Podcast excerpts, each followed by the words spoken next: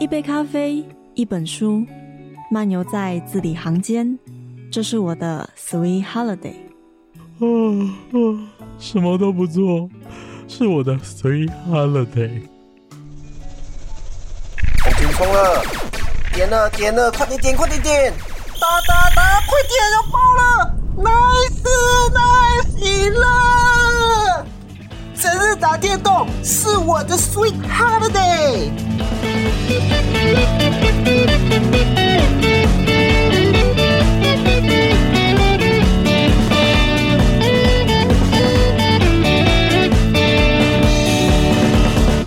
这里是 FM 八八点三，慈大之声与 FM 一零三点七教广花莲分台。大家好，欢迎回到白白总的 Sweet Holiday，我是玄谦。今天在节目的现场呢，玄谦邀请到一位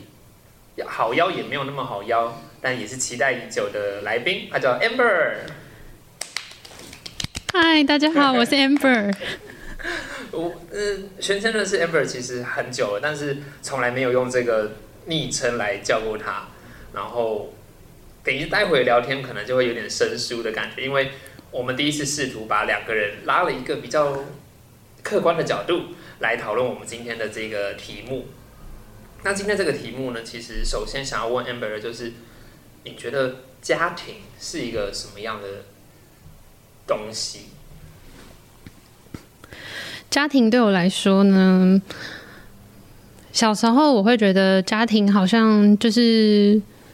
长辈啊，或是学校里面教的那样子，一个爸爸、一个妈妈跟小孩组成的就是一个家。嗯，越长越大之后，才发现其实家可以有很很多种的组合方式。对，就是你，你看你，你还会觉得停在课本那样子的分类吗？就是我们小时候什么小家庭、大家庭，然后顶课。我我对课本的印象停在顶课啦，然后我不知道现在的小朋友有没有学到更多不一样的家庭组成。然后特别是我很好奇，是同婚通过之后，课本在家庭这一章会怎么教？嗯，这个部分我也还蛮好奇的，我自己也是最有印象，就是顶客族这种。我们我们当时我们觉得顶客就好像很很酷，对，很有趣，对竟然不生小孩，然后然后那叫什么？顶客叫做 double income，D I N K 吧，no kids。对，嗯，我们那时候会觉得好酷好酷，然后现在觉得说，这其实是一个很棒的生活。对，真的，小时候也是自己就会幻想说，好像自己会跟大家其他人都一样。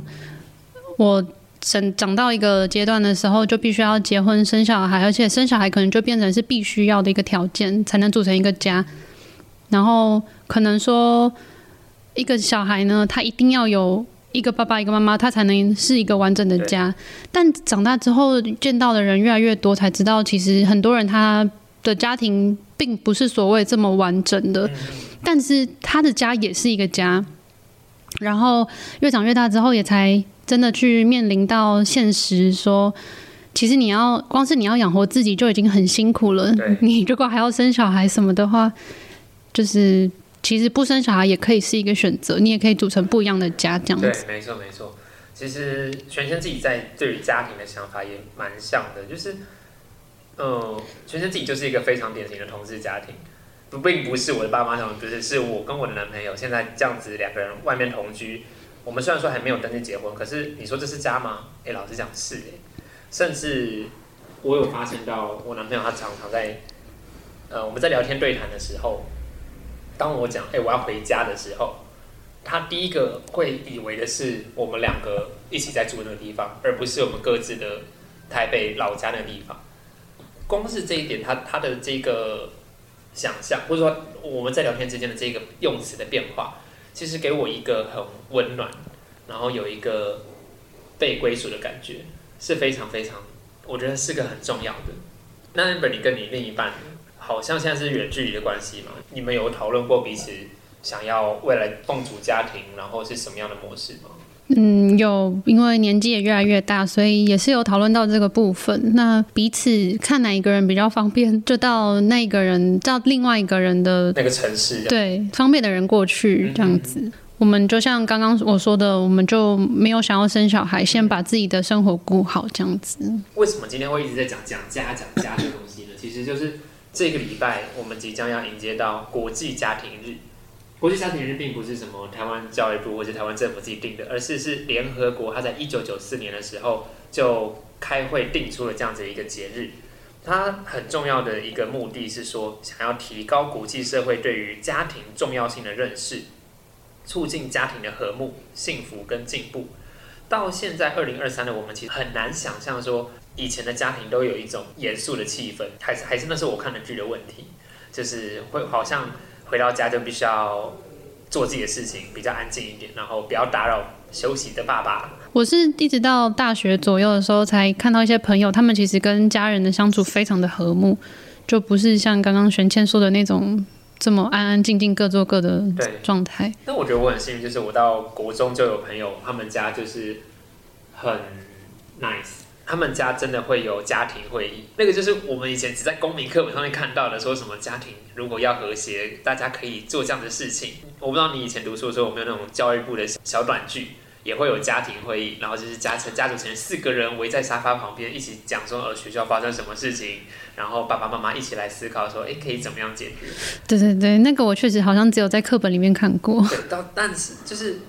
在一九九三九四年的时候，联合国就希望能够全世界国际性的一起让这件事情达成促进到这个地步。其实，在提到这个题目的时候，全谦就很好奇，到底家庭这个定义。呃，在国际也好，台湾也好，要怎么样去定义这个词，我们才好有个共识去讨论嘛。维基百科上面他提到说，呃，家庭呢是以婚姻、血缘、收养、同居、共同生活的关系为基础而形成的共同生活单位。好像好像没那么好理解，因为刚刚其实我们两个对于家庭好像就是非结婚不可。那但是现在渐渐的，这个定义被放宽了，就是就算只是同居、共同生活，我们两个生活在一起。其实就可以了，嗯，甚至是台湾民法在这一块其实也还蛮进步的，以永久共同生活为目的而同居的亲属团体，这东西真的很简单的，就是我们两个，假设说我跟 Amber 好了，我们两个今天租了一个房子，然后我们的目标就是哦，我们就是这样两个人一起生活到老，彼此照顾彼此，我们其实就可以是一个家庭了。是，对，那当然。我们做《说文解字》啊，在这个教育部国语词典上面，他就说是一种以婚姻、血缘、收养或同居等关系为基础而形成的共同生活单位。其实跟教跟维基百科上面讲的很像啦。然后我我这这边我觉得民法真的是最优秀的。对我看了也是觉得蛮感动的，并没有讲到说什么一定非要性别怎么样啊，或者是谁要负责什么，因为这个感觉是以前的。法律都会去明定。那么接下来就要讲到，就是国际家庭日，它到底做出了一个什么样的宣告？因为你说要国际共同推动、共同为长久的促进和睦幸福为目标，你总是要每一年有一个执行的主题嘛。嗯，在他刚开始执行的第一年，一九九四年，他就叫做家庭变化世界中的动力与责任。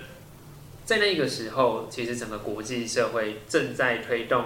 基本人权还有自由。那最早在那种十九世纪末、二十那时候已经二十世纪末了，其实男女平权才正在苏醒，或者是这个意识正在被倡导，正需要好好的被推广。所以那个时候就在促进男女平等，然后家庭责任要怎么样去分配，或者是说打破这个藩篱跟。界限这样子，那到一九九八年呢，他的这时候的主题叫做“家庭是人权教育过程中的核心”，这很有趣，就是我们已经从两性之间，就是当时从男主外女主内，再往下下一步要开始讲人权，就不只是父权、母权，还有小朋友的权益也都必须要被注意到。那一直到二零零八年，他也很二零零八、二零零九，他都很清楚的讲了关于父亲与家庭。母亲与家庭都是要好好的去正视，说每个人就是家庭不再是男主外女主内了。对，那其实联合国也不是一直以来都只看家庭的成员这些人而已，其实它也是会随着国际社会有所改变它的主题，特别是在人权跟性别意识逐渐提升之后，他也觉得说啊，这东西不用再讲了啦，接下来该讲的就是。二零二一年，它的题目叫做“家庭与新科技”。二零二一年，其实那个时候，整个世界都还在 COVID-19 的疫情笼罩之下。所以很多人开始 work from home，然后远距工作，然后也有因此而失业的。不知道 Amber，你那时候有受到影响，或者是你有听过你比较状况辛苦一点的同事吗？我当时其实因为人不在台湾，我在比较乡国外比较乡下的地方工作，那时候那个地方其实还没有受到疫情影响这么严重，他们反而是到了现在台湾都已经比较松的时候，他们才开始变得更严峻。嗯，等于说我那时候，我虽然每天看着台湾的新闻，我觉得很紧张，但是其实我在那个环境里面，我又觉得好像是是并没有我的心理因素，没有我心理状态没有到那么的不好。因为你在一个安全的环境，对，我知道我在一个安全的地方，然后当时因为那个国家他们的政策也没有说一定要在家工作，他们其实反而是比较鼓励大家都到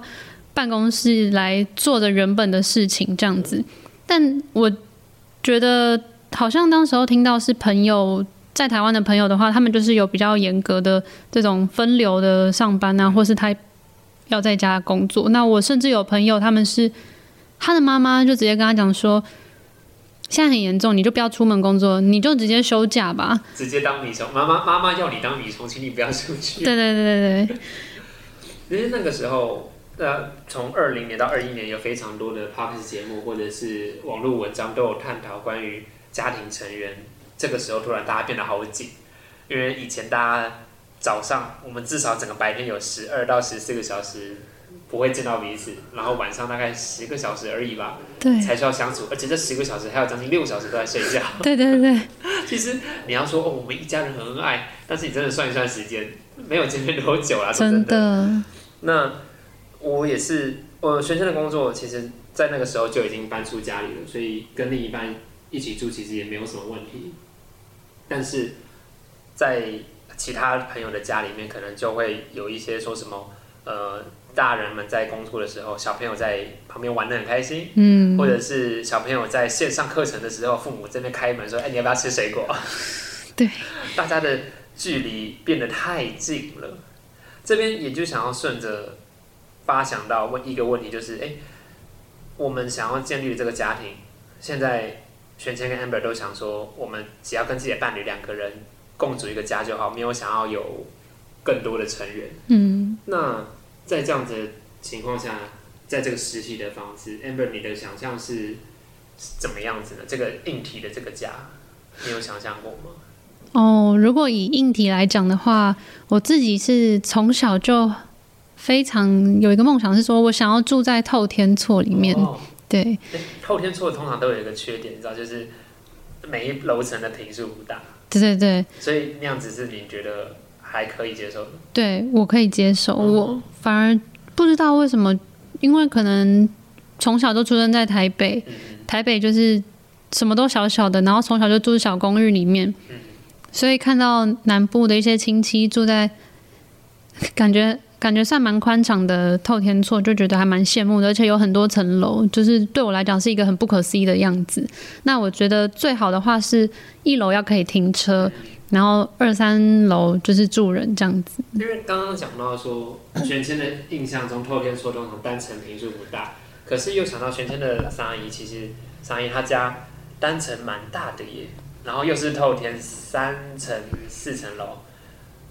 然后又在台南市区。现在想一想，嘿，那个价格或者是他，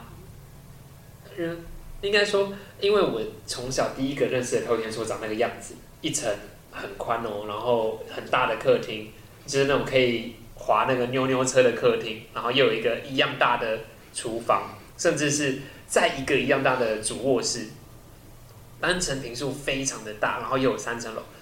我带着这个印象到了大学去，发现说，哎，怎么花莲的透天这么小？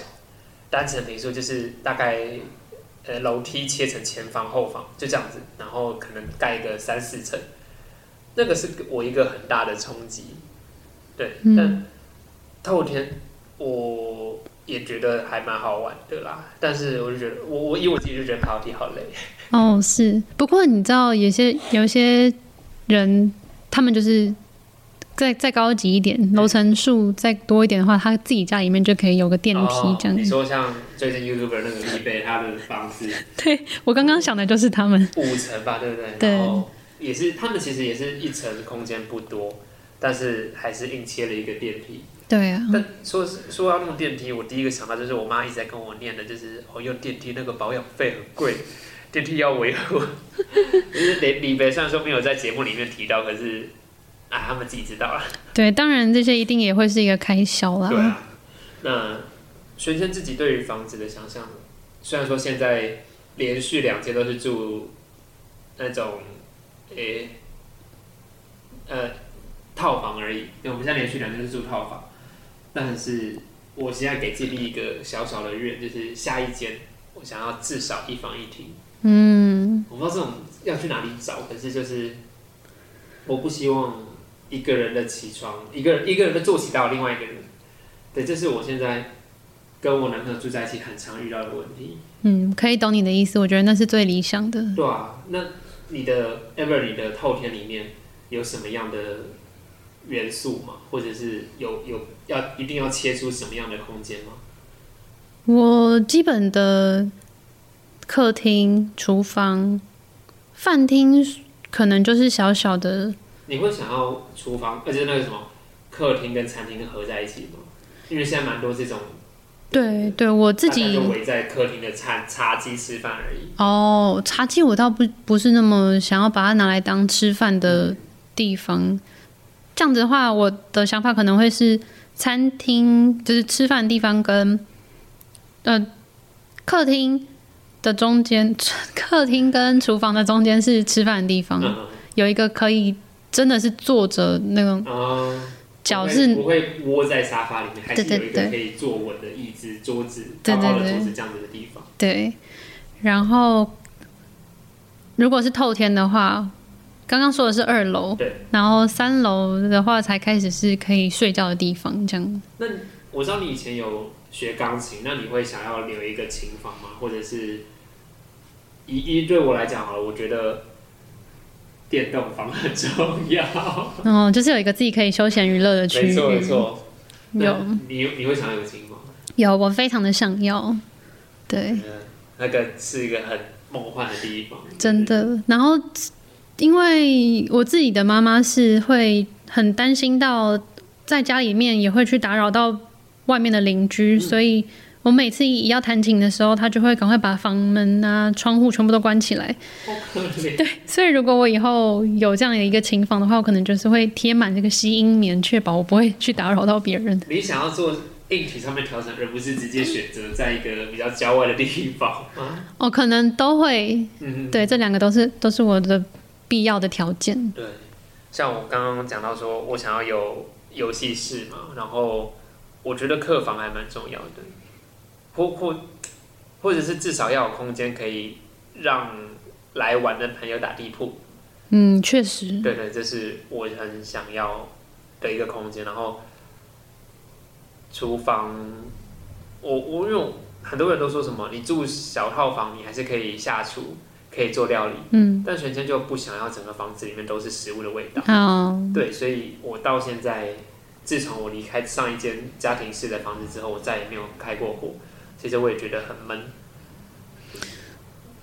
就是你休假日的早晨，然后能够站在瓦斯炉前面，是一个很轻松的事情。是真的。可是现在却不能做这件事，我就觉得，哦，我还要出门买东西，也没有不好，因为那一间早餐店人也很好，可是就是会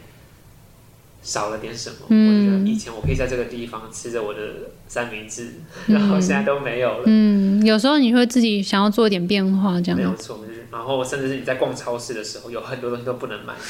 对你只有一个单门的冰箱，然后冷冻库几乎不能用。你可以听到我的怨念，有有有，很有画面。对吧？这是我的感觉。那我对于我的住的我住的想象，其实我男朋友都没有太多的意见，他甚至对于一房一厅，他也没有否支持或否否决。嗯，就像今天早上，其实我比较早起床，还有那么点吵到了他。嗯，其实我就觉得说，嗯，你睡眠也太浅了吧。哦，但但好啊，就是我们两个的生活作息就是就是不一样嘛。那你打扰到了对方，的确就是一个事实。那 Amber，你会你的另一半有想过说这个房子要怎么安排吗？哦，我自己的另外一半是，他也是跟玄谦的另外一半一样，他没有太多的想法，啊，都是我想要做什么，他就觉得哦，好像都 OK 这样是。不是我们两个的意见主太有主见了，以至于另一半不敢表达？我觉得好像是，呃，我会去羡太太容易去羡慕我自己没有的东西，啊，对，所以我就有很多样、很多种的想法，很多梦想，然后很多幻想这样子。可是另外一半就是他从来都是一个比较脚踏实地的人，他觉得自己现在有多少能力就做多少事，先不要去想太多。我们也没有不脚踏实地啊，只是我们很快的就把梦想蓝图画出来。也是也是，对啊，蓝图画的比较早，有一个目标的动力在那边。嗯可是说实在，我觉得这个蓝图目标画出来之后，以现在的经济状况，我觉得说我好像达不到。哦，反而是会让你觉得有点更有压力，是吗？不是哎、呃，就是直接把这个，你有没有看过卡通，把那个冒出来的白色想法给挥一手挥直？接挥掉因为。你觉得就是整个台湾的房价，或者是很多地方的青年住宅，都是很多门槛都蛮高的。真的，对，就像我想，我我有去问过花莲的青年宅，他感觉青年宅就是应该要让外地人有方便工作的地方，嗯，就不是青年宅是你什么？你户籍要设满多久，你才可以入？真的，我觉得这个也太高了吧？对，我觉得这是让我很吓到的地方。我一一直以为说青年宅是很能够方便我们这些还没有这么多钱的青年去住的地方，结果应该要是能够吸引外面的人赶快来这边，甚至吸引你。你现在户籍不在这里没关系，可是你来了，我让你户籍留在我这里，嗯然后你成为我的人，这样子，对应该是要这样子，可是对并不是。对我觉得，我我我我不知道该怎么办，就是对 我们我们两个都已经准备好了家庭成员了，可是我们没有这个壳把我们装进去。对，真的是这样子耶。在这这是讲完实体的部分，再讲那个虚的部分，关于人跟人之间距离，因为这是在疫情期间最难拿捏的。确实，人跟人之间，你说以疫情的时候，大家每个人要隔一个保持一定的距离，这样我我我我说的是家人啊，因为就像刚刚讲的，原本大家都不在一起，现在大家突然都在一起了，你的生活原本过得好好自己的步调，突然间好像都被打乱了。哦，我觉得这个东西我们留到下半集再跟大家讲好了。我们先进一首歌跟大家分享，我们广告之后再回到节目现场。今お聞きになっているのは様々なスイートホリデーです。 你现在收听的是百百中的 Sweet Holiday。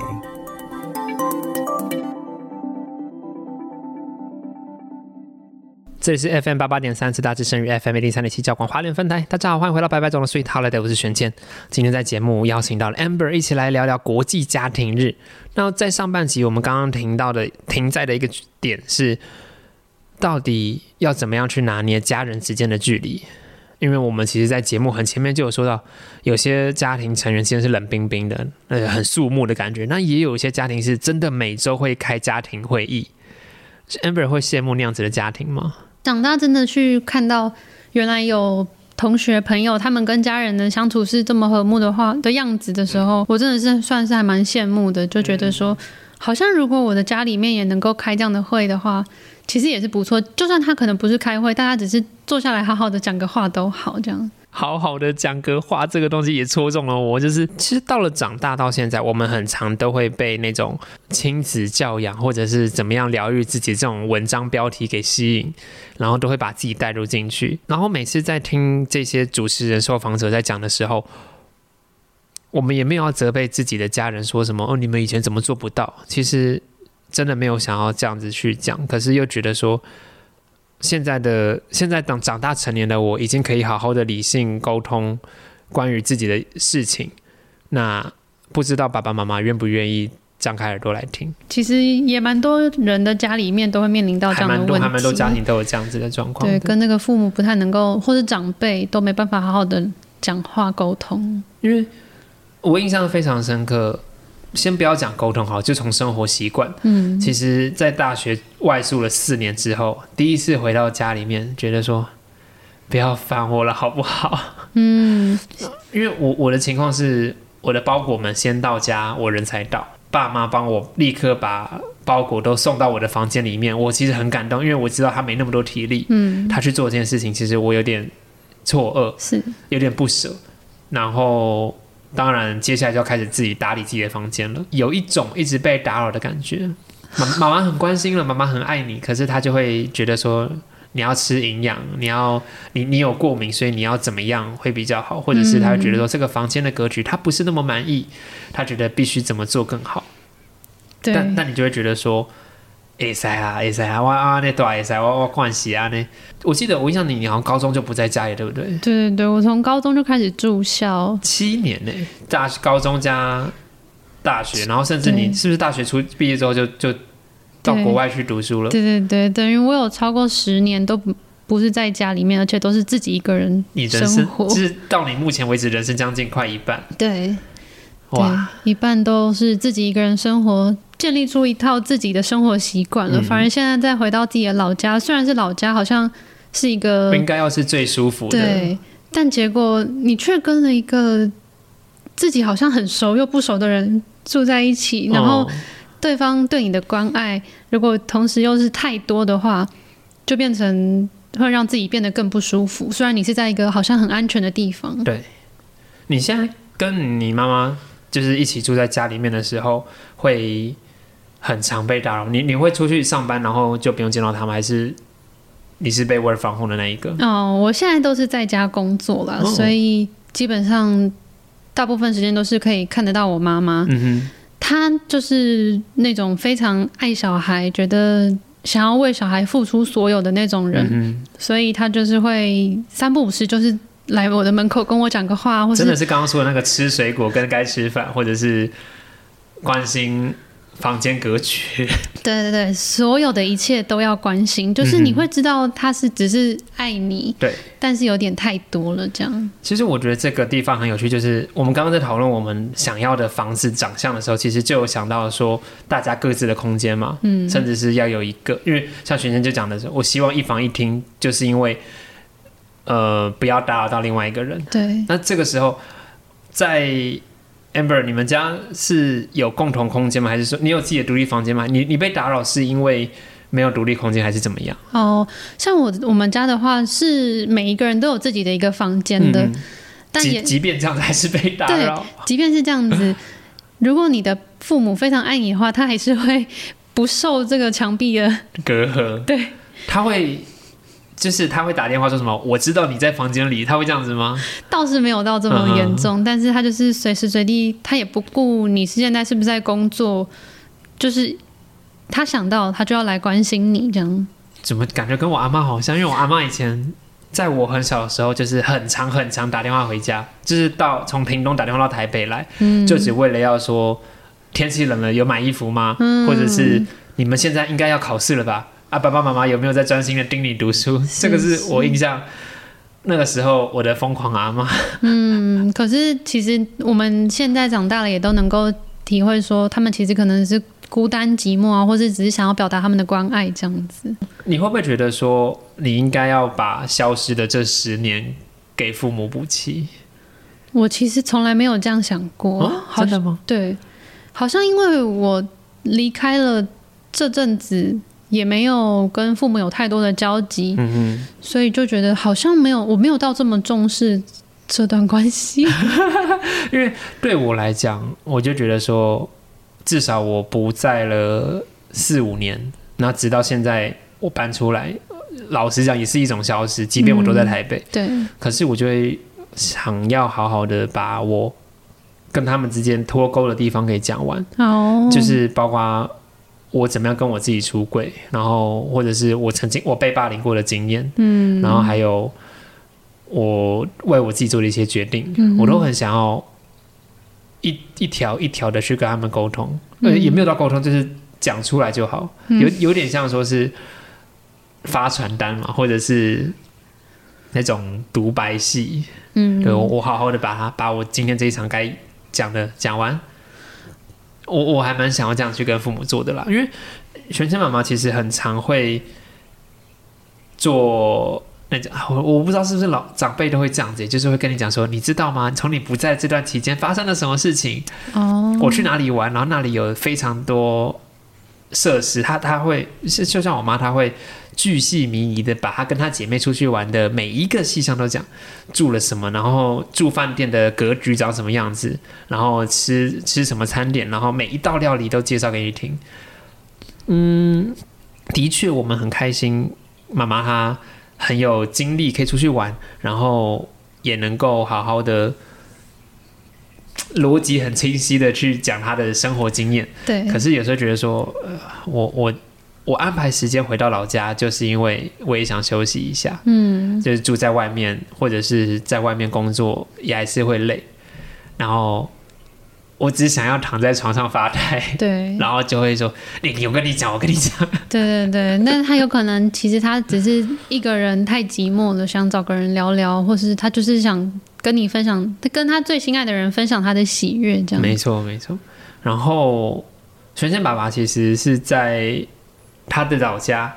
照顾他妈妈，嗯，然后其实这一点很特别，就是你可以看到儿子照顾母亲，然后我在我自己身上，我也是一个儿子在陪伴母亲，嗯。然后会有一点点的想要去接近，就是说我爸跟他妈妈之间的互动，以及我跟我妈之间的互动。然后爸爸常常会跟我讲说他照顾起来有哪些辛苦的地方，或者是他的心境上有哪一些觉得呃，你要说招待不周这样不太对，但是就是亏欠他妈妈，嗯，他常常有这样的想法，然后我也会觉得说，我不想要让跟我妈之间的距离有一个隔阂，嗯。然后但是但是在好像没有办法沟通的情况下，就会觉得说，是不是我才是该放下的那一个？就是 Amber 应该有看到我最近的那个现实动态，有有。我发说什么，明明知道没有用，嗯。却还是希望能够鼓起勇气的去沟通。是，我很多朋友以为是我发生什么事情，可是其实就真的就是跟家人之间。嗯，因为像我自己也是有面临到这样子类似的问题，嗯。我的我觉得我的妈妈不是一个这么这么能够沟通的人，嗯所以我刚刚才会说，我好像没有很想要继续维持跟他保持良好的这种关系。因为叫我放下的人其实就是 Amber，他跟他 Amber 跟我讲说，其实我们大家就是顾好自己的生活，然后知道彼此在关心自己，这样就够了。对，没有必要把那些冲突的点，例如说性向或者是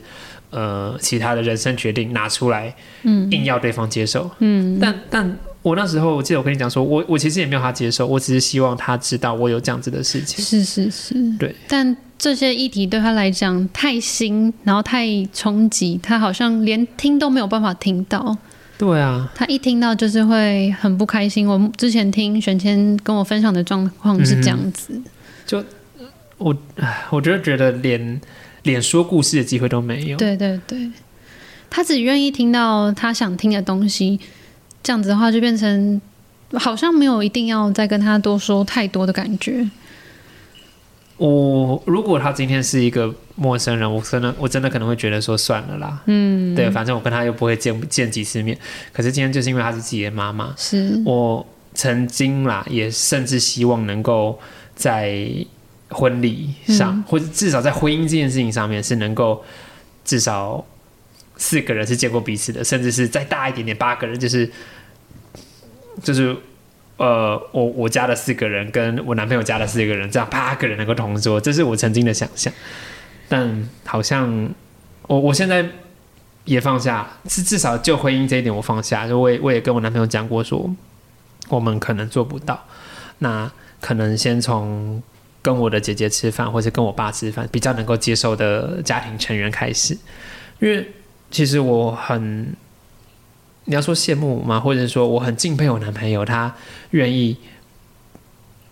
在他面妈妈面前介绍我。那并我并不是一个男朋友啊，我只是他的朋友，然后去帮他。呃，他例例如我的男朋友，他他他们家的幼儿园水池要大清扫哦，我一起去帮忙抓鱼，或者是一起一起帮忙做什么事情，这是我能够帮忙的。然后妈妈她也知道我是谁，知道说他儿子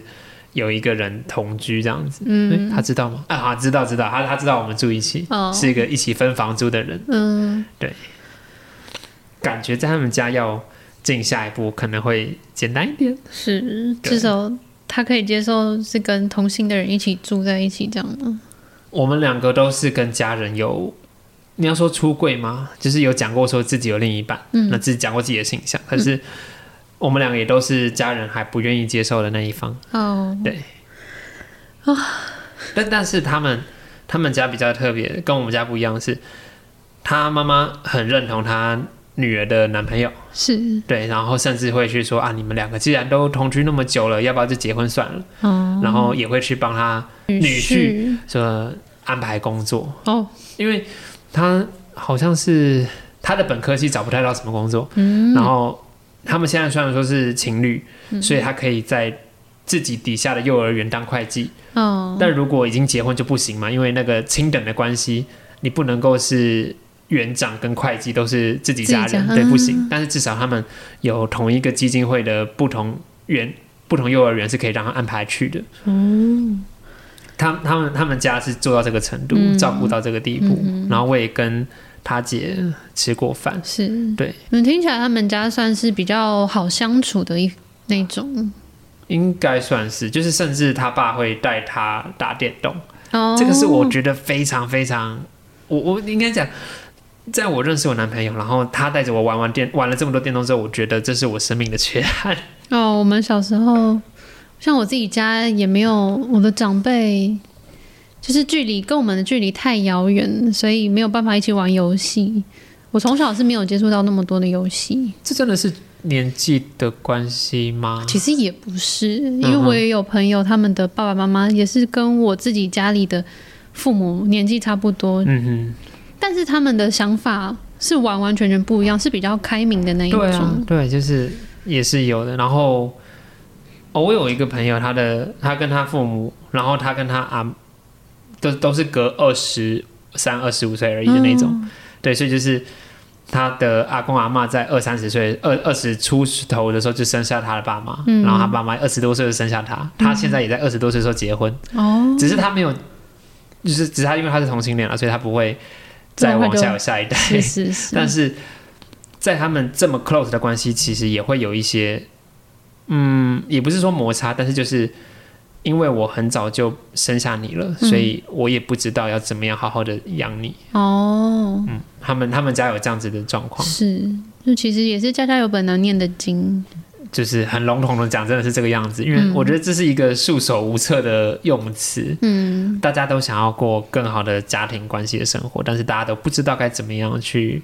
让人跟人之间拉近起来。这也是。嗯对，我不知道像刚刚最前面讲的，如果 能够开这种家庭会议的话，是不是能够有帮助？哎，你想象的家庭会议会长什么样子啊？我想象的家庭会议不是我在课本里面看到那样子，什么我刚刚第一个想复议，对对对，我刚刚第一个想的就是这一种，就是哎，爸爸你想说什么？妈妈，大家大家各自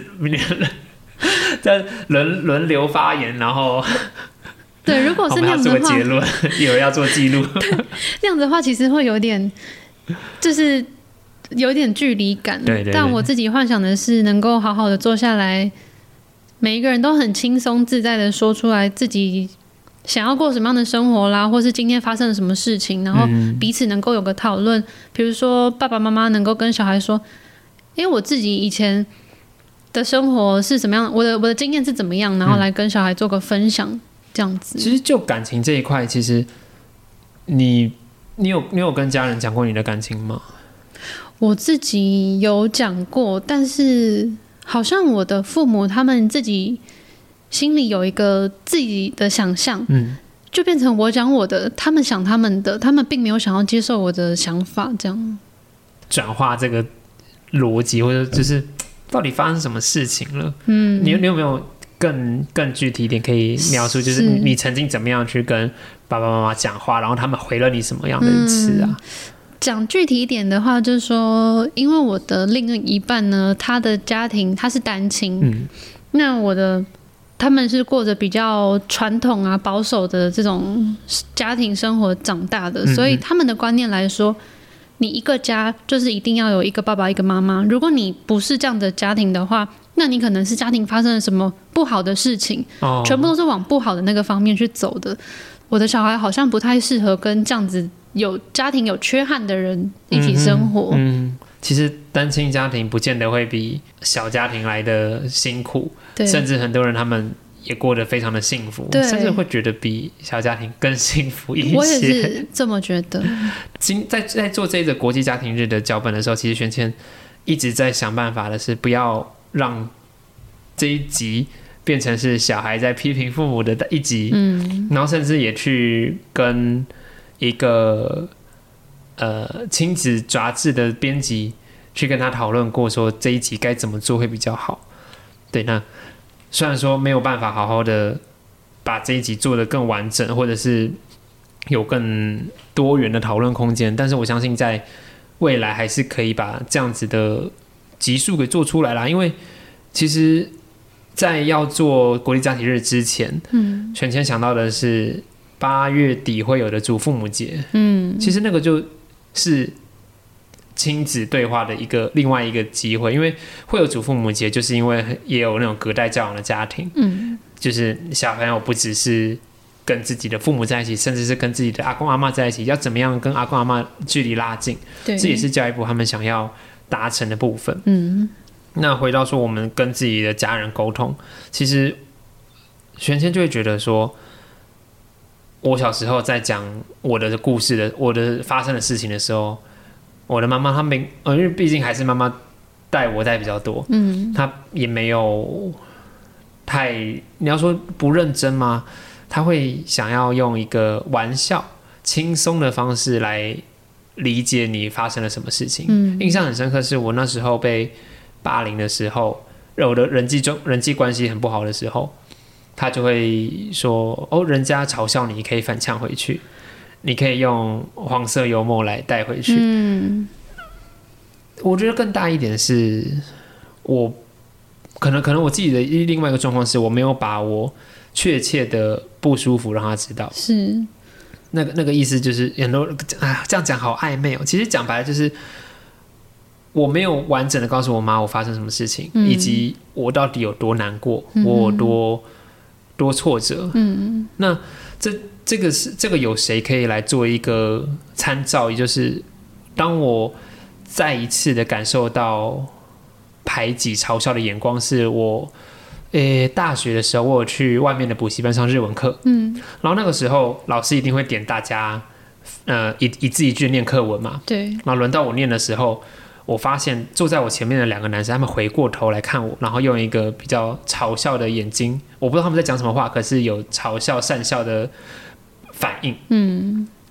其实当下或者那一整天的我很紧张，嗯我觉得说我做了什么，我为什么我要被笑？为什么我要？为什么他们要这样对我做这件事情？是然后我跟我男朋友讲的时候，其实他也觉得说，哎，这就是人跟人的互动嘛，没什么。那那一天我是很恐惧的哭出来，嗯。然后当下我男朋友他也，你要说冷静嘛，或者说他跟我道歉，嗯，他说他不知道这个排挤的冲突，这个恐惧感嗯。曾经给我带在造成这么大的创伤。是。对，这这个是发生，就是你看我我妈处理我的状况，跟我男朋友处理我的状况。是，可是我妈，当我跟我妈讲的时候，其实我那时候也才小六国一而已。嗯然后我跟我男朋友讲的时候，其实我已经大三大四了。嗯嗯对，对，小时候其实也有可能没有办法表达的那么好，但是也会希望说家长能够真的去提早感受哦，我觉得我们都会说沟通很重要，可是我们又很希望父母能够通灵。对对对对，当当我做出一些 sign 的时候，你可不可以？Get 到我心里面的那个想法。你有没有过类似的经验呢、就是你你你有曾经做过什么样的 sign，然后是有被接住吗？还是没有被接到的呢？我自己的话，好像从来没有被我的爸妈接到过。对，但是我确实也没有跟他们聊过太深入的东西，因为就连小时候，小时候就是小学的时候，嗯可能小朋友男生女生就很喜欢说什么啊，你喜欢我，谁喜欢谁那种的话题。如果有同学喜欢我，我也不敢跟我的父母讲，就算我的父母会说啊，他是不是喜欢你，我也会说哦，没有，就是我不敢让他们知道太多我自己的事情。我觉得是我们还没讲之前，我自己还没讲之前，我就已经感受到，我已经知道他的想法。因为像我妈妈来讲的话，她自己就是一个她的想法很强，他马上就会很勇于表达自己，把自己的想法全部 讲出来对，那他还没，我还没有告诉他我的事情之前，他就已经让我知道他的想法是什么，变成我根本就不敢跨出那一步去跟他谈。因为萱萱其实，我觉得啊，每当我在想说我妈要怎么样做个更好的时候，我更多时候会去想我自己是不是哪里做不足。嗯，然后刚刚会这样子去问 Amber，就是就觉得说，其实我根本没有跟他开过口，嗯哼那为什么我会觉得他不行？哼，要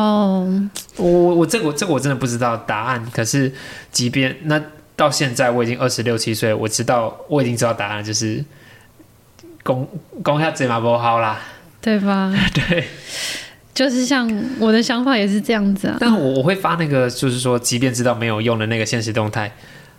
就还是有一点点想要有那个希望存在，嗯希望能够。我我觉得，哎，这个这个故事我跟听众分享过很多次，就是在我跟我妈妈在 LINE 上面讲了，那她她对我讲了很伤害的话的当天下午，嗯，普悠玛发生意外翻车，是，对，那我非常非常不希望这件事情发生在我身上。是，我我当然不是说发生意外，而是说我要讲的是没有好好的把话讲完。嗯嗯嗯。我像我自己的父母，他们年纪都很大，他们比较晚结婚生小孩，所以我也会希望说，有有时候也会幻想说，会不会跟他们的关系越来越远，结果到了最后没有跟他们好好的相处，最后留有遗憾。就是我觉得能够刚刚玄天讲的话，让我想到这些事情。然后就是希望，如果跟我们有一样共鸣的听众，可以留言写信告诉我们。然后其实。所以他都在里面，这边这个点歌的单元始终都在，欢迎大家来填写表单，可以在 Facebook 跟 IG 上面找得到。那如果你跟你的家人有非常好的互动关系的话，也欢迎你留言投稿，让我们知道，可以读出你的故事，让更多人羡慕一下也好，或者是你可以有什么样的互动的 tips 告诉大家。嗯，那接下来 Amber 有没有什么样的歌曲可以推荐给听众的？哦，我这边想要推荐的歌是我自己很喜欢的这个 The Chainsmokers，、嗯他们在几年前呢有分享了一呃有发了一首歌是呃叫做 Family，、嗯那就是刚好有呼应到今天的主题。嗯那这首歌呢是他们在讲他们的一位好朋友，那这个好朋友是一位摄影师，叫做 Rory Carmer。嗯嗯那在歌曲里面呢，他们因为他们三个人就是好朋友，他们的关系已经好的像家人一样了。嗯这就是像我自己很羡慕的一种状态，对对对，就是你一个家不一定一定是要爸爸妈妈跟小孩，那你跟你的好朋友也可以组成一个家庭没错的这种感觉。没错没错。好，那就把这一首 Family 分享给大家，我们就之后再见。今天谢谢 Amber，谢谢大家拜拜，拜拜。